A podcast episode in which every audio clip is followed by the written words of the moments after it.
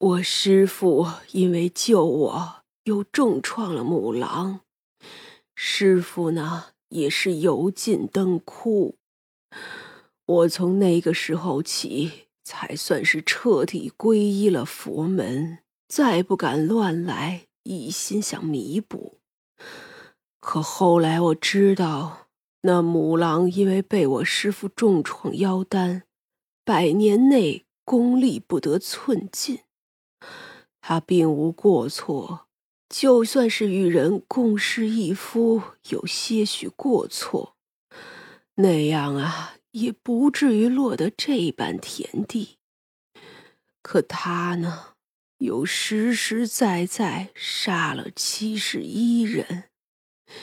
如今我寿元将尽，却不知那母狼以后会如何。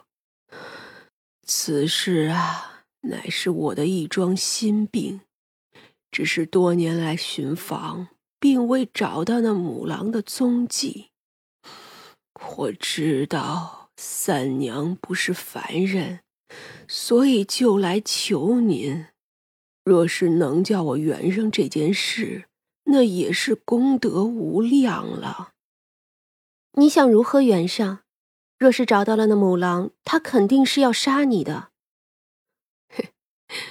我本就是那将死之人，要是能叫他杀我一次，就放下仇恨，这个呀，我自然是愿意的。本就是我的错，哪怕杀了我，再折磨我的魂魄，那也是可以的。我呀也愿意承担，只是我生怕他恢复了之后又要大开杀戒。三娘看了杜苦一会儿，轻轻摇头：“，冤冤相报，既然你求我，我就帮你。我知道，龙三娘做事是要收酬金的。”我一个将死之人，不知还能给您什么？你虽然做错了这件事，但是一辈子做了无数好事，功德加深，其实也足够抵偿你的罪过。我呢，便取你十年功德，替你将这件事圆满了。好，你说我做了无数好事，这个。我承认，可好事也抵消不了坏事。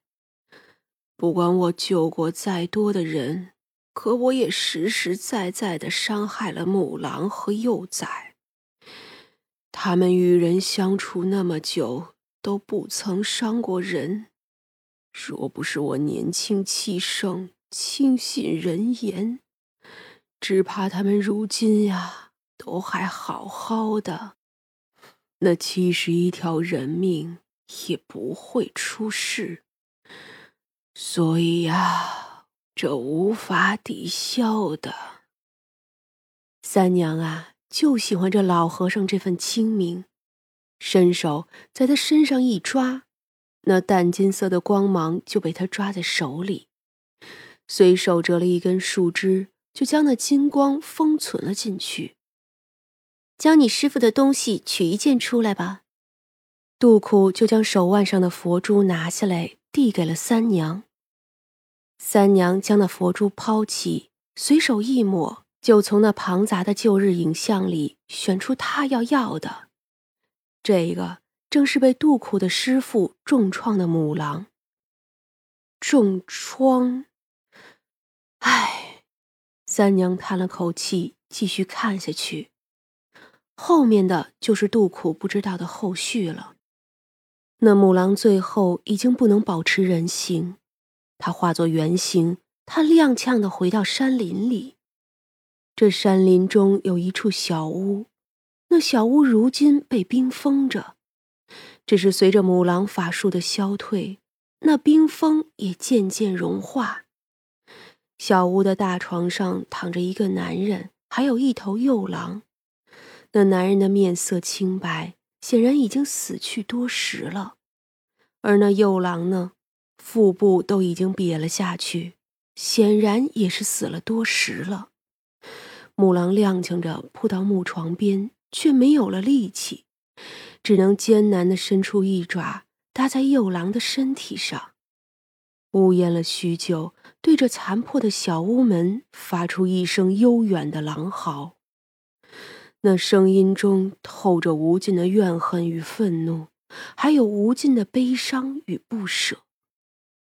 然后，母狼就再也没有力气，它搭在自己孩子身上的爪子也无力的滑落了下去，肚腹也渐渐看不出起伏，它死了。杜苦看着，整个人就像被重击了一般。他死了。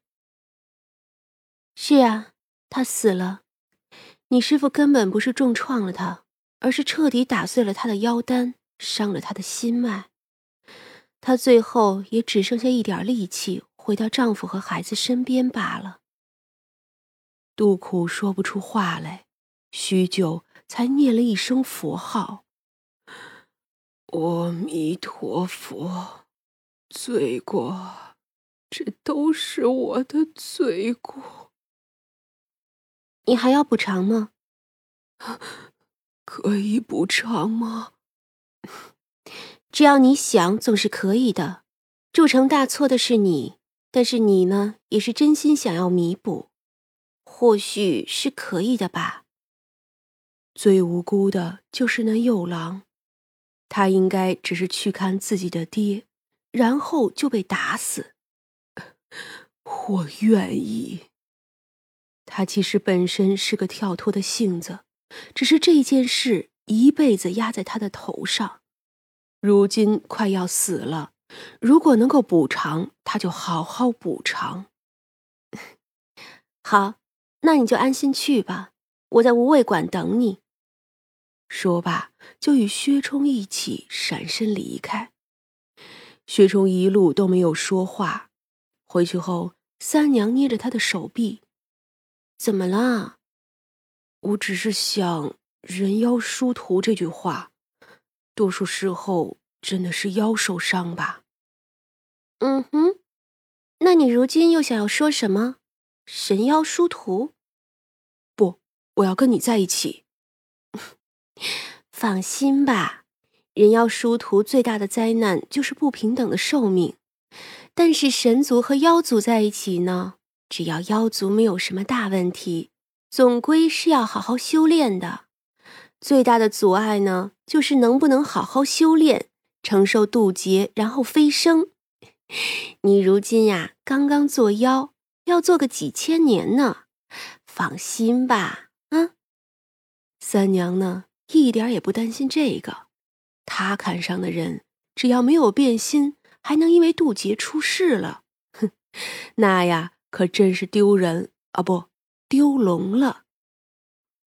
杜苦和尚圆寂了，两个徒弟早有准备，按照师傅的遗命烧了他的尸身，然后又做了一场简单的法事。